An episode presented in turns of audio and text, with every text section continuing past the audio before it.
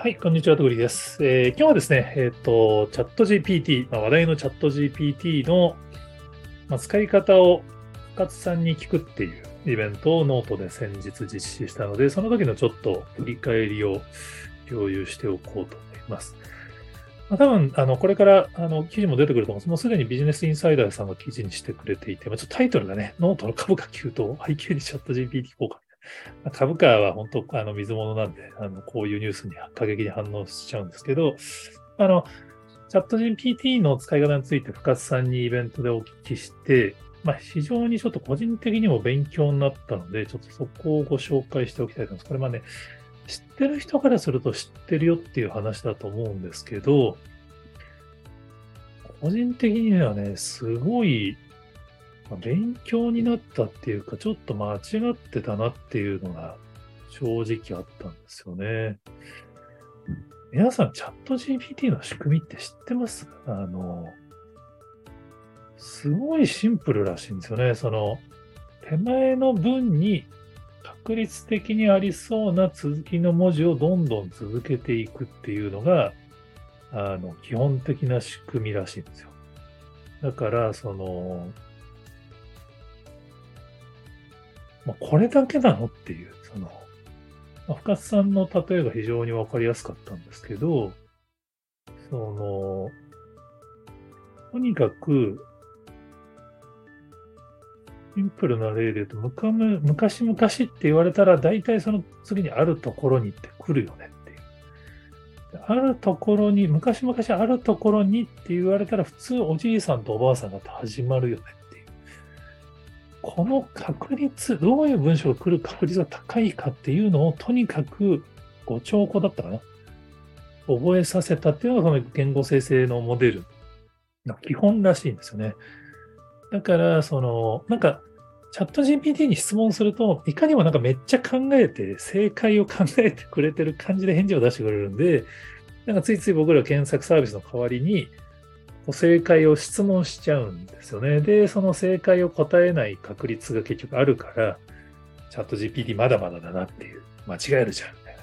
やっぱり AI、所詮人間にはかなわないよね、みたいなこうマウンティングを取るおじさんがたくさん出ちゃうんですけど、まこれをやること自体が実は意味がないよっていうのが深さんの問題提起なんですよね。だからその、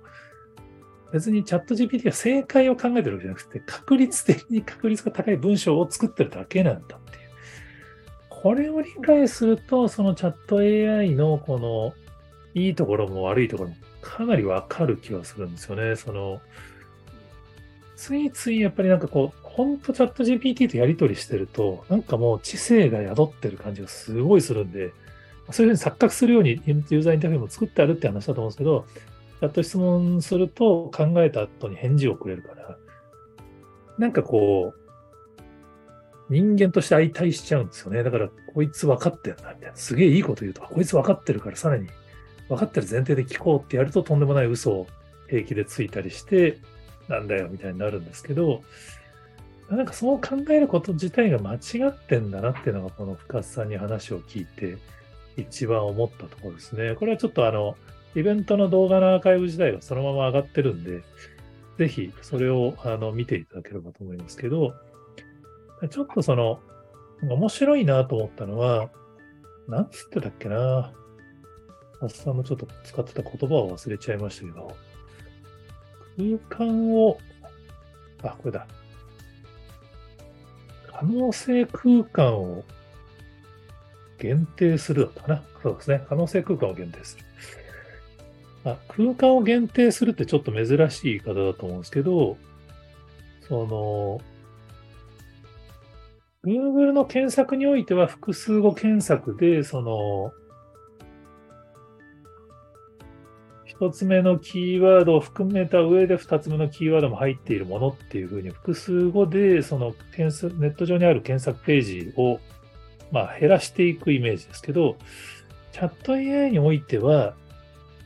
あなたはこの辺の人になったつもりで答えてくださいとか、こういう定義の中の文章を答えてくださいっていう、その、要はこの質問に対する続きを答えようとしてるんで、それをそう医療系の人として答えるのか、プロのライターとして答えるのか、小学生として答えるのかっていうのを、こちらからお願いすることによって返事が変わるっていうのが、すごいね、ポイントな気がするんですよね。で、その方が、Google の検索だと選択肢が減ってっちゃうんだけど、複数空間を限定すればするほど。チャット AI の場合には限定すれば限定するほど、チャット AI が何を答えればいいのかが明確になるんで、返事が具体的になっていくっていうことだと思うんですよね。これ、あの、不活式汎用プロンプトっていうのが、まあ、動画でも公開されていて、まあ、みんながあの記事にしてくれてますけど、この考え方を覚えておくと、チャット AI にま騙されずに済むし、仕事も結構楽になる要素っていうのが生まれてくるんだろうな、みたいなのは、すごい思います。まあ、と言いつつも、ちょっと僕こういうの苦手なんで、まだそんなに本格的にチャット GPT 使ってるわけじゃないですけど、なんかやっぱね、ついついやっぱそのチャット GPT のまず画面を目の前にすると、なんか普通に素で質問をして、なんか大したことないなって思いがちだと思うんですけど、ちょっとね、やっぱその Google の検索以上に多分その検索リテラシーならぬ AI、チャット AI リテラシーみたいなものがあるかないかでアウトプットに差が出てくる時代になってんじゃないかなみたいなのを深津さんと話しててすごい思いましたんで、まあ、興味がある人は、ぜひ、えー、深津さんとのイベントの動画を、まあ、ちょっと長いですけど、見ていただけると伝わるかなと思います。はい。あの、他にもこんな話ありますよっていうの、情報とかありましたら、えー、ツイートとかコメントで教えていただけると幸いです。はい。今日もありがとうございます。